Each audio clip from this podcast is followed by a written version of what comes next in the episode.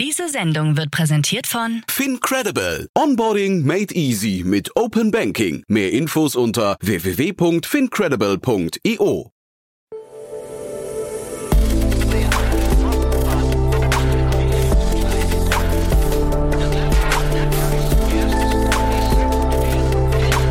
Startup Insider Daily. Investments und Exits. Herzlich willkommen zu Startup Insider Daily. Mein Name ist Jan Thomas und das hier ist wie jeden Morgen unser Format Investments und Exits. Ihr wisst ja, wir begrüßen hier jeden Morgen die wichtigsten Investorinnen und Investoren aus Deutschland, Österreich und der Schweiz und sprechen über Finanzierungsrunden, über Exits und über alles, was wichtig ist, wichtig wird oder Aufsehen erregt. Und so auch heute. Ich spreche nämlich mit Daniel Wild von Mountain Alliance und er hat wirklich zwei Hammer-Themen mitgebracht. Eins davon sogar aus München. Eine Hammerrunde, muss man sagen. Ich glaube, ein Lehrstück darin, wie man richtig krasse Unternehmen aufbaut. Ich glaube, es ist eine Blaupause für alle Gründerinnen und Gründer, die mal lernen wollen, wie sowas geht. Also deswegen alleine das lohnt sich. Aber auch das zweite Thema ist eine Riesenübernahme. Hat man auch selten gesehen in dieser Form. Deswegen freut euch jetzt auf ein richtig, richtig cooles Gespräch mit Daniel Wild von Mountain Alliance. Werbung. Sei dabei beim HTGF Family Day am 11. und 12. Juni in der Station Berlin. Für zwei Tage voller Inspiration und Business. Tauche ein in ein einzigartiges Netzwerkerlebnis mit bis zu 1500 Teilnehmenden. Erkunde das innovative Seed- und Later-Stage-Portfolio des Hightech Gründerfonds. Lass dich vom vielseitigen Programm inspirieren und knüpfe wertvolle Kontakte. Sichere dir jetzt dein Ticket. Mehr Informationen findest du unter www.family-day-htgf www.startup.de. Startup Insider Daily. Investments und Exits. Sehr schön. Ja, der Mann mit den zwei Hüften ist wieder hier. Daniel Wild von Mountain Alliance. Hi Daniel. Ja, hi Jan. Ich freue mich dabei zu sein. Ich freue mich auch. Markus Lanz fängt ja immer an mit äh, Richard David Brecht. Wo erreiche ich dich? Du bist heute in München, ne? Ja, Mal in München. genau. Ja. Ich bin ja meistens nicht in München, aber heute sitze ich in München zu Hause am Schreibtisch, wo ich am liebsten sitze, weil keine Störgeräusche und nichts anderes. Genau. Und wir sprechen tatsächlich auch gleich über eine richtig coole Münchner Runde. Aber ich würde sagen, wir fangen an mit ein paar Sätzen zu euch, ne? Ja, gerne. Also ähm, ich mache, ich habe zwei Hüte deswegen, weil ich habe äh, zwölf Jahre lang als CEO aufgebaut die Mountain Alliance, börsennotierte Holding von Late-Stage digitalen Firmen. Äh, bekannteste Companies aktuell kennt man vielleicht Alphapet im, im Pet-Food-Bereich oder auch äh, Lingoda aus Berlin, Sprachlernplattform. Ähm, coole Sache, habe ich zwölf Jahre lang aufgebaut, bin aber seit zwei Jahren im Aufsichtsrat und äh, mache aber noch gerne Investor Relations und bin natürlich auch immer noch auf der Suche nach spannenden Deals. Daneben mache ich jetzt wieder Fulltime Tiburon, das mache ich seit 2001 und da bin ich seit 22 Jahren, früher hieß das Seed, heute heißt das Pre-Seed Investor. Ich investiere in, in coole Gründerteams, die die Firma haben, die ersten Kunden haben und die ersten Umsätze. Und dann sind wir gern der erste Investor. Mhm. Und äh, wie gesagt, tolle Münchner Runde. Und du hast gerade im Vorgespräch schon gesagt, alle sind dabei, nur du nicht leider. Ne? ja, ja, genau. Ja, ja, ja, genau. Ich habe gesagt, diese, diese, diese, diese Company, dieser Deal hat alles, was man sich wünschen kann. Ja. Das Einzige, was ich mir wünschen kann, wäre, dass ich dabei wäre. Aber ja, die haben 2020 gegründet. Da waren wir, in den, da war uns alles zu teuer, da haben wir wenig investiert und wir haben es auch nicht gesehen, da muss man zugeben. Und das muss besser werden. Denn das ist für mich, da haben wir schon darüber gesprochen, das Münchner Ökosystem wird unheimlich stark. Und diese Runde und diese Company verkörpert alles, was das Ökosystem ausmacht. Mhm. Wir reden von Takto. Die haben gerade eine 50 Millionen Series A gemacht, die von Sequoia Capital und Index Venture äh, den Lead gemacht haben. Und das an sich ist schon crazy. Ne? Die Firma ist 2020 gegründet, macht drei Jahre später eine 50 Millionen Runde. Und ich glaube, wir sind uns einig, das ist keine Series A, das ist eigentlich eine Series B. Total. Ja, ich hatte den André Petri hier, den Co-Gründer und CEO, zu Gast vor, ich glaube, anderthalb Jahren ungefähr. Ähm, und da war es eine 5 Millionen Runde, 5,3 Millionen damals. Ähm, Genau. Und die haben offensichtlich was übersprungen, ne? Äh, offensichtlich, ja. Also genauso ist es. André Petri, Johannes Groll äh, und Nico Bentenreder. Drei Jungs, die an der TU studiert haben, hier äh, TU in München. Außerdem waren sie beim CDTM Hm. und sie haben dann noch gemeinsam alle in Berkeley studiert und haben dann 2020 das Ding gegründet. Und offensichtlich haben die schon ganz früh, 2020, von Visionaries Club UVC Partners, das ist der, der zu Unternehmertum gehörende Venture-Fonds, und von sehr coolen Privatinvestoren, nämlich Thorsten Rhein, äh, Thorsten Reil, Hanno Renner äh, und Johannes Reck, ganz früh schon Geld bekommen. Und zwar am 7. September 2020. Das ist wenige Monate nach Gründung. Und dann haben sie mit dir gesprochen in 22, mhm. äh, anderthalb Jahre später, wo sie 5,3 Millionen geraced haben. Und damals war die Bewertung 20 Millionen. Hm. So, jetzt, 18 Monate später, machen sie eine, eine Series A, die eigene Series B ist und sammeln 50 Millionen ein. Wir können beide mal raten. Ich würde sagen, die Bewertung dieser Company liegt auf jeden Fall oberhalb von 100 Millionen. Ich würde sagen, es könnten sogar 150 sein. Ich schätze, dass die wieder abgegeben haben 25 Prozent. Das wäre typisch. Vielleicht sind es auch 30 Prozent, die sie abgegeben haben. Aber offensichtlich haben sich hier zwei Schwergewichte, nämlich Sequoia und Index, beide in die Runde reinbewegen wollen. Und einer von beiden hat die Series B preempted. Das heißt, in der Series A gleich so viel Geld reingetan, dass die Series B gleich mitgemacht wurde. Ich glaube, genau, das preempted musst du, glaube ich, nochmal erklären, weil ich glaube, das ist ein, ein, Sonderfall hier. Man hat so das Gefühl, da war richtig, also es, hat der Flurfunk auch so ein bisschen äh, uns schon rübergespielt, mal vor, ein, vor einigen Wochen. Da gab es so richtig fast Hauen und Stechen, um wer darf denn eigentlich dabei sein von den Schwergewichten. Jetzt sind beide dabei, aber ich kann mir dann vorstellen, dann ist die Bewertung vermutlich sogar noch höher. Ja, ganz genau, natürlich. Ich meine, normalerweise würde man sich so eine Series A in Deutschland heute vorstellen mit 10 Millionen rein, 20 Millionen rein, ja, mhm. 50 Millionen rein ist auf jeden Fall keine Series A mehr in Deutschland. Mhm. Und preempted heißt, wenn sich verschiedene Investoren in einer Runde, sagen wir mal, zusammentun oder auch ein Investor eine Runde macht. Und das ist dann, sagen wir mal, eine, eine Seed-Runde auf eine 10 Millionen Bewertung zum Beispiel. Dann, manchmal kommt noch einer hinzu oder er selber macht gleich mehr Geld und mhm. nimmt die nächste Runde gleich vorweg. Mhm. Und das nennt man Preempten, also Preemption auf Englisch, ja, das, mhm. das Vorwegnehmen der nächsten Runde. Und das macht man, um sich natürlich als VC gleich noch mehr Anteile zu sichern und dem Unternehmen auch gleich noch viel mehr Geld zu geben, mhm. mit dem sie halt dann weiterarbeiten können, ohne sich um die nächste Runde zu kümmern. Planungssicherheit, ne? Und Ruhe Ganz genau. Team, ja. Mhm. Genau. Und sagen wir mal, offensichtlich, was ich toll finde hier, ist, die Jungs haben natürlich mit ihrem Thema komplett den, sagen wir mal, den Nagel auf den Kopf getroffen oder den Zahn der Zeit getroffen, mhm. besser sagen. Ne? Was machen die? Das ist ein Operating-System für Lieferketten, für kleine und mittlere, also mittelgroße deutsche industrielle Firmen. Die sorgen dafür, dass das ganze Lieferantenmanagement, was Excel, Papier oder anders gemacht wird, in einer Software läuft. Dabei kannst du natürlich die, das Thema ähm, Supply Chain absichern. Du kannst auf ESG-Kriterien achten, ob, ob ESG-Kriterien eingehalten werden von den Lieferanten, aber auch Zahlungsziele und so weiter. Und das kannst du natürlich auch immer weiter, äh, dadurch kannst du Kosten reduzieren, du kannst Prozesse automatisieren und gerade wenn man sich überlegt, was im Bereich Corona los war mit Lieferketten, wird sowas unheimlich wichtig. Mhm. Ich bin ähm, bei, bei einer Company im Beirat. Dort haben die allein die, die Tatsache, dass die Containerkosten so explodiert sind wegen Corona, mhm. das bringt das komplette Geschäft durcheinander. Da, da, geht, da geht dann mal ein Großteil von deinem Gewinn drauf, weil die Containerkosten steigen. Das ist nur ein kleines Element von, von was so in den Lieferketten passiert. Also mhm. ich glaube, sehr, sehr spannend mit dem Thema ESG zwei Trends führen dazu, dass die Nachfrage hier riesig ist. Mhm. Erstens äh, die Nachfrage, der, der Bedarf in unstabilen Zeiten, äh, Kriege und so weiter, Lieferketten sicherzustellen, Corona-Zeiten sicherzustellen und die Anforderungen aus ESG-Kriterien heraus zu wissen, dass in allen, bei allen Lieferanten die wichtigen Themen eingehalten werden. Mhm.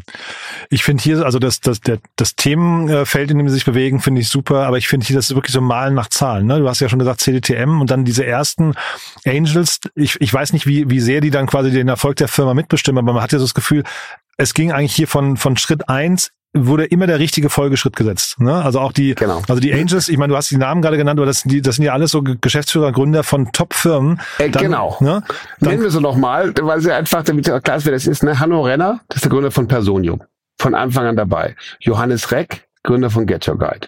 Der Forto-Mitgründer Michael Wachs und der Helsing-Chef, haben wir darüber gesprochen, mhm. Defense Tech, ja. letztes Münchner Unicorn, äh, Chef Thorsten Reil. So, all diese sind früh mitgegangen, sind wieder mitgegangen. Wenn du die Typen schon dabei hast, mhm. dann kannst du natürlich danach Und dann hast du UVC, das ist der Venture Capital, die Venture Capital Firma, die quasi zum Unternehmertum dazugehört. Ja, auch ein Signal, wenn du halt aus der Ecke, also aus dem Stall kommst und der, der, der, der, der Stallhirte äh, investiert, ne? Ganz genau. Ja. Und das CDTM ist ja das Center for Digital Technology and Management. Ja. Und im Rahmen, wenn du CDTM, da bewerben sich viele. Ja, ja. ich habe einen smarten Neffen, der ist bei uns Werkstudent, programmiert für uns und so. Ähm, aber die Jungs müssen sich, das ist ein echter Kampf, ins CDTM reinzukommen. Mhm. Wenn du da schon mal drin drin bist, bist du quasi bei den ohnehin schon guten Studenten mhm. an der Technischen Uni München schon mal in so einem Eliteprogramm drin. Mhm. Die wiederum haben dann Austauschprogramme, in dem Fall Berkeley, da waren die alle. Da kriegst du noch mal ein bisschen äh, Silicon Valley äh, Exposure.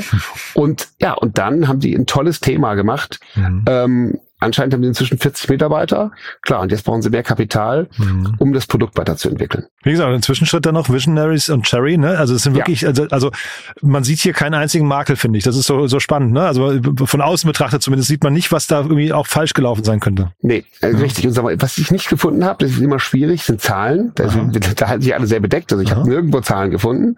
Aber ich würde sagen, bisher haben sie alles richtig gemacht und ich würde mal die Prognose wagen, die haben eine sehr hohe Chance, ein Unicorn zu werden.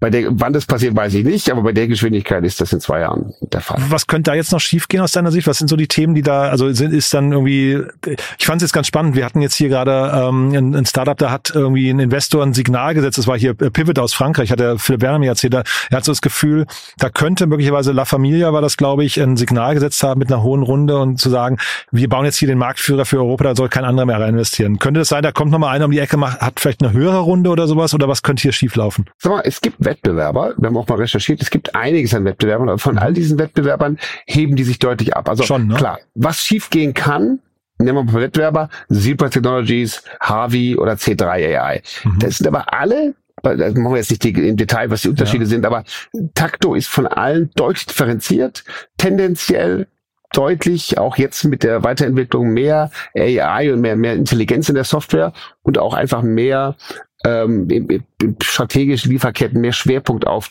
die, das wirkliche Management der Lieferanten. Mhm. So, wenn du jetzt, was kann schiefgehen? Das Thema Softbank hat das ja extrem versucht, ne? Mhm. Durch maximal riesige Runden den Winner zu bauen. Da dachten wir alle vor fünf Jahren, okay, Softbank hat das, hat das Venture Capital Spiel total verändert.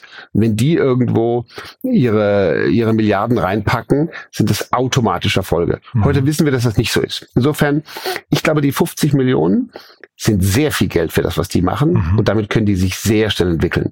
Wenn jemand anders 100 Millionen bekommt im selben Space, würde ich noch nicht auf den wetten weil ja. Das ändert's nicht. Ne? Genau. Äh, und es ist auch ehrlich gesagt kein Winner takes all. Die haben natürlich einen riesen Vorteil. Mhm. Ähm, neben dem Ökosystem, was wir besprochen haben, ist natürlich gerade in Deutschland, wir sind voller mittelständischer Hidden Industrial Champions. Mhm. Und das sind deren Kunden. Ja. Das heißt, nirgendwo hast du eine dichtere Kundenkonzentration für so jemand als hier in Deutschland. Mhm. Wenn jetzt irgendjemand äh, was Vergleichbares finanziert in den USA, haben die viel mehr Mühe, in den USA eine vergleichbare Dichte an, an Kunden zu finden. Und darum glaube ich auch gerade wiederum hier sitzen die am richtigen Ort. Ich habe jetzt, also vielleicht Stichwort Makel, ich habe jetzt gerade mal parallel, wenn du gesprochen hast, ins Handelsregister reingeguckt und ähm, habe gesehen, also die haben in der ersten Runde hier mit äh, Unternehmertum äh, und Cherry Ventures und Visionaries relativ viele Anteile abgegeben, finde ich. Also bin mal auf deine Meinung gespannt. Also äh, Unternehmertum und Cherry haben jeweils äh, knapp 15 Prozent und Visionaries äh, 7,5 Prozent. Das also 37,5 Prozent oder 36 Prozent oder sowas sind weg, weggegangen in der ersten Runde. Das ist dann schon viel, ne? Genau, das ist schon viel. Ähm, und das, damit meinst du die allererste Seed-Runde vom 7. September 2020? Nein, das ist quasi der Stand, äh, der Stand, jetzt hoffe ich, ich habe nichts falsch gerechnet, aber ich, das ist der Stand nach der letzten Runde. Also quasi jetzt vor der neu eingetragenen Runde, die ist noch nicht im Handelsregister zu sehen. Okay, genau, richtig, nach der 5,3. Genau. Und ich glaube, dass das eine Kombination aus zwei Runden ist, was ah, du da aufzählst, weil okay. es gab eine ähm, es gab das Crunchbase äh, oder, oder Pitchbook, ich glaube Crunchbase, ähm, gab es eine Seed Round, eine ganz frühe Seed Round, ah, okay. Nummer eins am 7. September 2020 und dann am 17. Februar, ein halbes Jahr später. Vielleicht war das auch First und Second Closing. Ne? Verstehe. Aber insgesamt trotzdem ganz klar ist, das ist viel. Ja, ne? Das ist viel. Und das ist übrigens auch ein weiterer Grund, warum vielleicht jetzt die Runde so groß geworden ist, weil das dann damit die letzte Runde war. Hm. Typischerweise will man, dass nach einer Series A die Gründer noch die Mehrheit halten. Mhm. Nach dieser 50 Millionen Runde geht das ja nicht mehr. Ja. Kann es nicht sein, also ja, sehr unwahrscheinlich die Mehrheit halten. Aber das ist auch egal. Wenn das nämlich in Wirklichkeit eine Series B ist mhm. und die schon so weit sind, dann ist es in Ordnung, wenn sie es nicht mehr halten. Ja, also ab einer gewissen Größe müssen die Grüne nicht mehr die Mehrheit halten, weil du so eine große Maschine hast, dass das, äh, die immer noch sehr wichtig sind, aber dass es nicht mehr darauf ankommt, äh, wenn da einer weggeht, dann wird es trotzdem funktionieren. Genau, also hier laut den Daten, die ich hier hatte, waren es 61 Prozent, die noch bei den, äh, knapp 61 Prozent, die bei den Gründern lagen. Das wäre dann bei so einer Riesenrunde nicht mehr machbar. Aber wie gesagt, es ist mir auch nur aufgefallen, ist dann nach, nach diesen ersten anderthalb Runden, die du gerade genannt hast, nicht mehr so super viel, ne, was da bei ihnen liegt. Also bei so einem heißen Thema, das meine ich eigentlich nur, ne? Äh, genau. Und da muss man eben sagen, die haben am Anfang vielleicht auch viel aufgegeben, weil mhm. sie auch wussten, sie brauchen eine gewisse ja. Menge Geld. Und sagen wir mal so. Und jetzt diese Runde ja. zu machen, im Endeffekt, wir können nur raten, aber ja. ich würde vermuten, 20 bis 25 Prozent sind nochmal weggegangen mhm. und damit liegen die jetzt irgendwo, äh, die Investoren wahrscheinlich bei bei 55 bis 60 Prozent. Und es ist und ja auch ist okay. Ja, es ist auch Jammern auf hohem Niveau. Ne? Man sagt ja immer lieber äh, so ein kleines Stück vom großen Kuchen als einen ganzen Kuchen, der nichts wert ist äh, für sich alleine. Ne? Ganz also, genau. Und, ja. und wie gesagt, ich glaube, da, ich investiere auch deswegen genau gerne in solche B2B SaaS Companies, die die Productivity steigern von von von großen Firmen oder mittelgroßen, so eine Firma, wenn die jetzt, die hat jetzt Kunden, die haben schon sehr, sehr viele Kunden. Mhm. Kunden wachsen, die Kunden zahlen. Ja. Also irgendwann wird so eine Firma auch potenziell profitabel. Die hat jetzt viel Zeit, profitabel zu werden. Ja. Aber klar ist, diese Firma muss jetzt nicht in den nächsten ein, zwei Jahren wieder zum Kapitalmarkt. Mhm. Und das oder zum oder zu Finanz Finanzinvestoren. Und das ist in der aktuellen Phase ein großer Vorteil. Ja, also bleiben wir dran. Wir laden die auch mal ein hier. Ich glaube, die Einladung ist auch schon ausgesprochen. Die sind ein bisschen, äh, bisschen zurückhaltend noch gerade, aber ich, äh, wir, wir schaffen das schon. Ist ja, auf jeden Fall ein super spannendes Thema. Sag ja. Bescheid, das muss ich mir unbedingt anhören, das Interview. Ja, auf jeden Fall. Und dann hast du ja, apropos Größe, du hast was aus einer ganz anderen Ecke, sowohl geografisch, aber auch von der Größe her nochmal mitgebracht, ne? Ja, genau. Ich habe einen Deal mitgebracht, den ich für extrem entscheidend finde in jeder Hinsicht und der auch zu Themen passt, die wir beide oft haben. Mhm. Nämlich, da geht es um Börse und um E-Commerce und um Social Commerce. Es geht um TikTok, die gerade Tokopedia übernommen haben. Das haben vielleicht viele gar nicht mitbekommen, manche haben es vielleicht mitbekommen, aber dieser Deal ist riesig. äh, riesig in, in jeder Hinsicht. Also erstmal haben sie für 1,5 Milliarden Dollar Tokopedia gekauft. Okay? Muss erst mal können. Okay? Ja.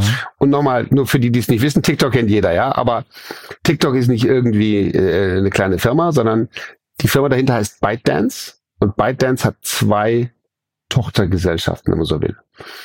Und ByteDance ist übrigens eine der drei, vielleicht inzwischen die wertvollste private Firma der Welt. Mhm. Ja? Die anderen beiden sind, glaube ich, dann uh, SpaceX und uh, Stripe, ne? Genau, ja. genau. Also ja. SpaceX auf jeden Fall dabei und ich vermute auch, dass Stripe Nummer drei ist. Aber, aber ich TikTok vermute, dass, vorne, ne? ich glaube, dass TikTok die Nummer eins sein mhm. wird und ich glaube auch, dass die spätestens in zwei in der Börse sind. Kommen wir gleich dazu, warum das für die schwieriger ist als für andere. Mhm. Aber ähm, hier muss man einfach sagen, die Jungs machen mit äh, ihrem TikTok nicht nur das, was wir ursprünglich kennen, das TikTok, wo, wo äh, viele Leute sehr viel Zeit verbringen, die sind zu einem riesigen Player im Bereich Social Commerce geworden. Mhm. Dieses Douyin, das chinesische ähm, TikTok quasi unter ByteDance, macht 200 Milliarden Shoppingumsatz. Okay? Okay. welcher, welcher Händler in Deutschland macht 200 Milliarden Shoppingumsatz? Der größte, jetzt sind wir bei TikTok, das ist also das internationale. Mhm. Douyin ist nur China und TikTok ist der internationale Arm. Haben wir auch schon drüber gesprochen, mal. Ich meine, die Amerikaner wollten es verbieten. In Deutschland mhm. gab es Kritik wegen dem ganzen Thema Decoupling von China. Wird, glaube ich, nicht passieren, dass es verboten wird, weil unfassbar viele Menschen nutzen das. Der größte Markt außerhalb Chinas für TikTok ist die USA. Mhm. Mit 100 äh, 43 Millionen regelmäßigen Usern. Irre. Ja, Nochmal zur Größe, ne? Was mhm. hat Amerika? 340 Millionen Einwohner oder so? Also ja. jeder zweite Amerikaner nutzt das Ding regelmäßig. Indonesien, das ist die Heimat von Tokopedia. Mhm. Indonesien ist der, ich habe vorhin extra nachgeschaut, ist der zweitgrößte internationale Markt für TikTok mit 106 mhm. Millionen regelmäßigen Nutzern. Dazu muss man wissen, manche haben es vielleicht nicht auf dem Schirm, dass Indonesien ungefähr 270 Millionen Einwohner hat. Ja, also hier gibt's Länder, ja, wir wissen schon, dass das groß ist, aber das ist wirklich signifikant. Das heißt, hm, Europa also. kommt dann irgendwann dahinter, also ob wir TikTok verbieten oder nicht, wird sowieso nicht passieren, wird aber hm. gar keine Rolle spielen, sondern Indonesien ist für TikTok ein Riesenmarkt, 106 Millionen regelmäßige User und jetzt haben die die größte E-Commerce-Seite in Indonesien gekauft, nämlich Tokopedia, für 1,5 Millionen in Cash. ja, also A muss das erstmal können. Ja. ja. So, und warum machst du das? Das machst du, weil du das ist natürlich ein super, also eine der schönsten strategischen Moves, den man sich vorstellen kann. Du hast dort deine 106 Millionen User und die wachsen. Jetzt kaufst du dir den größten E-Commerce-Player dort. Und wem kaufst du das ab? Einer börsennotierten Firma, die heißt GoTo. Mhm. GoTo sagt dir vielleicht was? GoTo ja, ja. ist die gemergte ja. Firma mhm. von, genau, von Gojek mhm. und eben Tokopedia. Also Gojek hat vor ein paar Jahren ähm, sich gemerged mit Tokopedia und daraus wurde die börsennotierte GoTo, ja, Go von Gojek und, und To von Tokopedia. Diese hat aber in den letzten paar Jahren seit ihrer Spitzenbewertung 75 Prozent des Wertes verloren. Hm. Ja, klar. Hype hoch bewertet. Äh, Gojek, für wer es nicht weiß, ist so eine Art Lieferando oder, oder mhm. Volt. Mhm. Ähm, und die verkaufen jetzt die damals gegen Aktie genommene Firma für 1,5 Millionen Cash. Milliarden. Äh, sorry, genau, für 1,4. ja, dazu für Millionen mhm. würden auch andere kaufen. 1,5 Milliarden Cash, mhm. genau.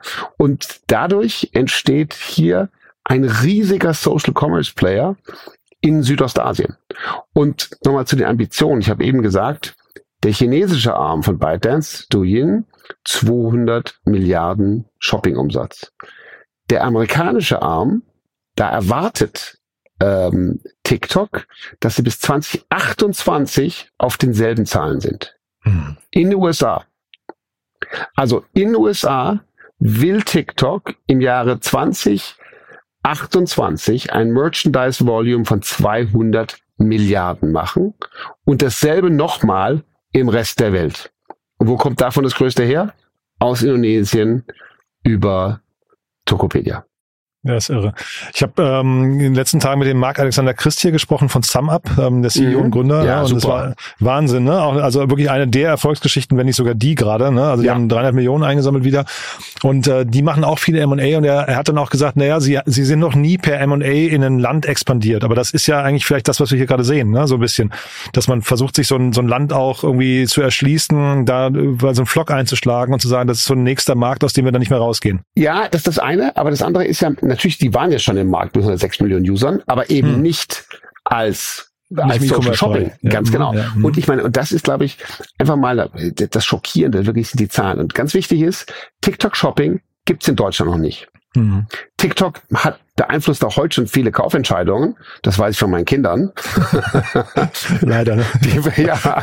Die, war, die war 15 und 20 Jahre mhm. alt. Die Weihnachtswünsche wurden eindeutig zum Teil von, von, von TikTok äh, getriggert. Mhm. Aber ähm, die Amerikaner, da ist TikTok Shopping bereits gelauncht. Mhm. Da habe ich mir auch die Zahlen rausgesucht. Also, aktuell geben die Amerikaner aus drei bis vier Millionen Dollar am Tag über TikTok Shopping. Mhm. Im Juni waren sie bei 500.000 bis einer Million und in wenigen Monaten wollen sie bei 10 Millionen pro Tag sein. So, das, das addierst jetzt mal. Dann bist du mhm. bei 2028, wollen sie bei den 200 Milliarden pro Jahr sein.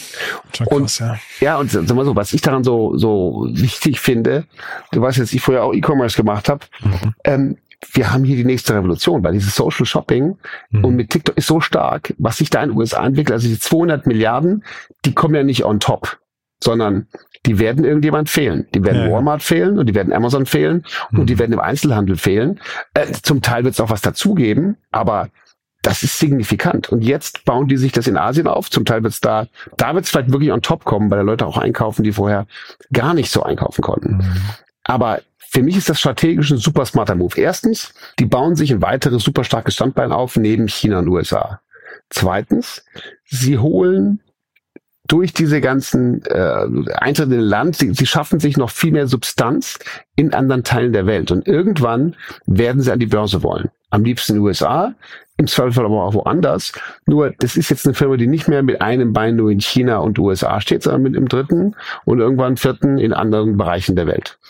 Und wenn die mit ihren keine Ahnung, was eben deren Erwartungen sind, 600 Milliarden Umsatz im Jahr 2028 ja, das wird ein Börsengang, der wird größer als Alibaba. Was denkst du, wann gehen die an die Börse? Das ist ja wirklich nochmal spannend, weil ähm, wenn du sagst, nach vorne raus, die, da ist Fantasie, ne, offensichtlich, da sind ambitionierte Ziele, aber versucht man jetzt so lange wie möglich privat zu bleiben, um, ähm, sag mal, den, den Börsengang möglichst hochwertig, also äh, hoch bepreist hinzubekommen, oder sagt man, man nimmt lieber diese Fantasie noch mit? Also erstens verdienen die schon Geld. Ich vermute, dass diese 1,5, ich weiß man nicht, ne, steht nirgendwo, aber ich vermute, dass die 1,5 Milliarden jetzt sich zum Teil von Banken und zum Teil aus einfach Cash holen. Weil die verdienen mhm. einfach schon richtig Geld. Ja. ja? Ähm, bei dieser Profitabilität und dieser Größe können die jederzeit an die Börse. Mhm. Aber auch gerade jetzt aktuell hatten wir ja wieder Fantasie, dass nächstes Jahr die Zinsen runtergehen. Zurzeit feiern die Börsen und dieses IPO-Window, letztes Mal von uns besprochen, geht mhm. jetzt wieder stark auf. Wenn es nächstes Jahr einen richtig starken IPO-Boom gibt, dann werden die meiner Ansicht nach ausgehen. Ja, die können den halt auch auslösen. Ne? Deswegen frage ich eigentlich, wäre es ja schön für jeden, die würden sagen, wir, wir sind der Vorreiter. Ne? Ja, ja, sag mal so. Und auch die werden jetzt nicht so hingehen und sagen, wir gehen jetzt in ein Umfeld, was ganz schlecht ist. Ja, ja. Aber aktuell stehen die Zeichen gut. Also meine, mhm. wenn ich wetten müsste, würde ich sagen, die gehen nächstes Jahr an die Börse mhm. und sind einer der größten Börsengänge je. Ja, Wahnsinn. Und du hast gerade gesagt, äh, so das Geld, also diese 200 Milliarden gehen irgendwo weg, vermutlich eher von Amazon als von Walmart. Ne? Ich habe nur gerade überlegt, also Walmart ist ja noch sehr stationär geprägt, also die haben zwar auch online, aber nicht nicht so stark wie Amazon. Ich glaube, das ist ja eher ein Angriff auf die Online-Welt nochmal, ne? Das stimmt, aber darf man nicht, da muss man auch wirklich den, den Hut ziehen. Ähm, Walmart ist sehr stark geworden im E-Commerce. Ja. Ja, also das hat man, hätte man nicht gedacht, das hätte man jetzt nicht typisch denken können, das ist so wie die typischen deutschen äh, Einzelhändler quasi überrollt werden im E-Commerce mhm. von, von Onlinern. Aber Walmart ist unheimlich stark geworden. Die haben halt auch so Multi-Channel E-Commerce gemacht und so. Also ich habe jetzt die Zahlen nicht im Kopf, aber mhm. Walmart ist natürlich stationär riesig, aber mhm. im E-Commerce auch riesig. Nummer zwei in den USA nach, nach Amazon. Mhm. Und ich glaube, ähm, ja, du hast recht, es wird mehr von Amazon weggehen und nochmal von anderen. Ich meine, Shopify ist riesig in dem Bereich. Ja, ja. Übrigens, die waren mit Shopify integrated. TikTok war in USA und UK. Dann waren die, da waren Shopify Storefronts integriert in TikTok. Und du sagst, es war, ist es nicht mehr? Ja, ist beendet. Ach ja, okay, beendet weil ich habe das damals mitbekommen. Ich wollte nämlich gerade eben noch sagen, TikTok wird zur Plattform, weil die ja auch äh, Spotify gerade in, äh, sagen wir, integrieren. Ne? Also was ja wirklich sehr, sehr smart ist, einfach so der, ich weiß nicht, der, der, der Spieler in der Mitte zu sein, ne? um den sich her herum sich dann alle versammeln. Ganz genau, aber die machen eine ganz klare Walled Garden Strategie. Ach, Nur, sie, ich habe gelesen, sie wollen externe E-Commerce-Links völlig verbieten und das Thema Shopify wird schon beendet und bei Douyin im chinesischen Part machen sie das schon seit Oktober 2020 so. Ach Daniel, aber dann, dann schlage ich nochmal die Brücke zu einem alten Thema von uns, dann weiß ich jetzt, wer dieser kauft. Ja, ja, das ist noch, haben wir das Thema ja. gehabt, ob Netflix die vielleicht kauft oder so, aber ja. das wäre ja fast, also, weil wenn die, die jetzt gerade integrieren sie Spotify, testen, ob es funktioniert und dann brauchen sie sich, holen sie sich irgendwann den eigenen Player. Ne? Ja, okay, aber halt, äh, hast, hast du recht, ich habe jetzt gerade von Shopify gesprochen. Shop, ja, ja, ja nee, ich wollte nur sagen, Spotify haben sie jetzt gerade integriert, das ist jetzt gerade die neueste ah, Kooperation. Okay, Deswegen ah. meine ich das. Also Shopify haben sie schon gemacht, haben sie jetzt, hast du gesagt, wieder äh, ah, unterbrochen. Okay, okay. Und jetzt Wahnsinn. machen sie es gerade mit Spotify und wahrscheinlich testen sie es auch nur und dann machen sie Walled Garden und sagen, wir holen dieser, kaufen wir für, ich weiß nicht, okay. 500 Millionen, was sie jetzt kosten. Ne? Ja, das ist eine super ja. Idee. Ich halte mich dagegen. Ja, spannend. Kleine Prediction fürs nächste Jahr. Ja, absolut. Also du sagst also, Börsengang im nächsten Jahr und ich sag, die kaufen dieser. Sehr gut, sehr gut. Cool. Daniel, dann war das wahrscheinlich unser letzter, unsere letzte Aufnahme für dieses Jahr. Dann wünsche ich dir viel, also eine schöne Weihnachtszeit, einen guten Rutsch, ne? Ähm, und freue mich, wenn wir uns gesund und wohlbehalten hier an dieser Stelle wiederhören. Super, wünsche ich dir auch und den Zuhörern ja. auch und ich freue mich aufs nächste Mal in 2024. Und du bist bis dahin aber gesprächsbereit, darf sich jeder melden bei dir, ne? Ja, jederzeit. Super. Äh, vor allem die nächsten Taktos. Ja, ganz klar. Bei, ja? In der Pre-Seed-Phase bitte. Genau, oder noch früher. Ne? Genau. Cool. Alles Daniel, klar. Bis dahin, alles Gute, ne? Ciao. Danke, ciao. Startup Insider Daily, Investments und Exits. Der tägliche Dialog mit Experten aus der VC-Szene. Ja, das war Daniel Wild von Mountain Lions und ich glaube, das war nicht zu viel versprochen. Es waren wirklich zwei richtig coole Themen. Gruß nochmal nach München. Herzlichen Glückwunsch an Takto, an André und sein Team. Wir werden, wie gesagt, versuchen, Takto hier in den Podcast zu bekommen. Sie waren ja schon mal hier. Ich möchte jetzt nicht sagen, dass wir irgendwas damit zu tun hatten, wie cool jetzt diese Entwicklung war, aber es hat damals auf jeden Fall richtig viel Spaß gemacht mit André und ich bin mir sicher, wir werden auf jeden Fall an der einen oder anderen Stelle nochmal sprechen. So oder so beeindruckende Entwicklung und wie gesagt, ein richtig krasses Line-up an äh, Investoren. Die Runde mit TikTok auch spannend und jetzt habt ihr zwei Predictions. Zum einen Daniel, der sagt, es gibt einen Börsengang und jetzt habe ich zum wiederholten Mal gesagt, dieser muss doch irgendwann mal gekauft werden, wenn schon nicht von Netflix, dann vielleicht in Zukunft irgendwann von TikTok. Ja, es bleibt spannend, wir bleiben dran und wenn es euch gefallen hat, natürlich wie immer die Bitte gerne weiterempfehlen an Menschen, die hier mal reinhören sollten. Dafür wie immer vielen Dank an euch. Ansonsten euch einen tollen Tag und vielleicht hören wir uns nachher nochmal wieder und falls nicht nachher, schon mal ein schönes Wochenende. Aber ihr wisst ja, samstags gibt's wie immer unseren Media Talk, wo wir Podcasterinnen und Podcaster einladen, die hier ihre Podcasts vorstellen die sich in der Regel an die Startup-Szene richten und so auch dieses Mal hoher Besuch, denn Alexander Graf von Spriker, Schrägstrich Kassenzone, Schrägstrich Energiezone ist bei uns zu Gast. Lohnt sich auch sehr und am Sonntag dann wie immer Startup Insider Read Only mit meiner wundervollen Kollegin Annalena Kümpel, die Autorinnen und Autoren einlädt, die ihre Bücher vorstellen die sich natürlich in der Regel auch an Startups richten. So, das war's von meiner Seite aus. Wie gesagt, vielleicht hören wir uns nachher nochmal wieder und falls nicht nachher und falls nicht morgen oder übermorgen, dann ein tolles Wochenende und dann allerspätestens bis Montag. Bis dahin alles Gute. Ciao, ciao.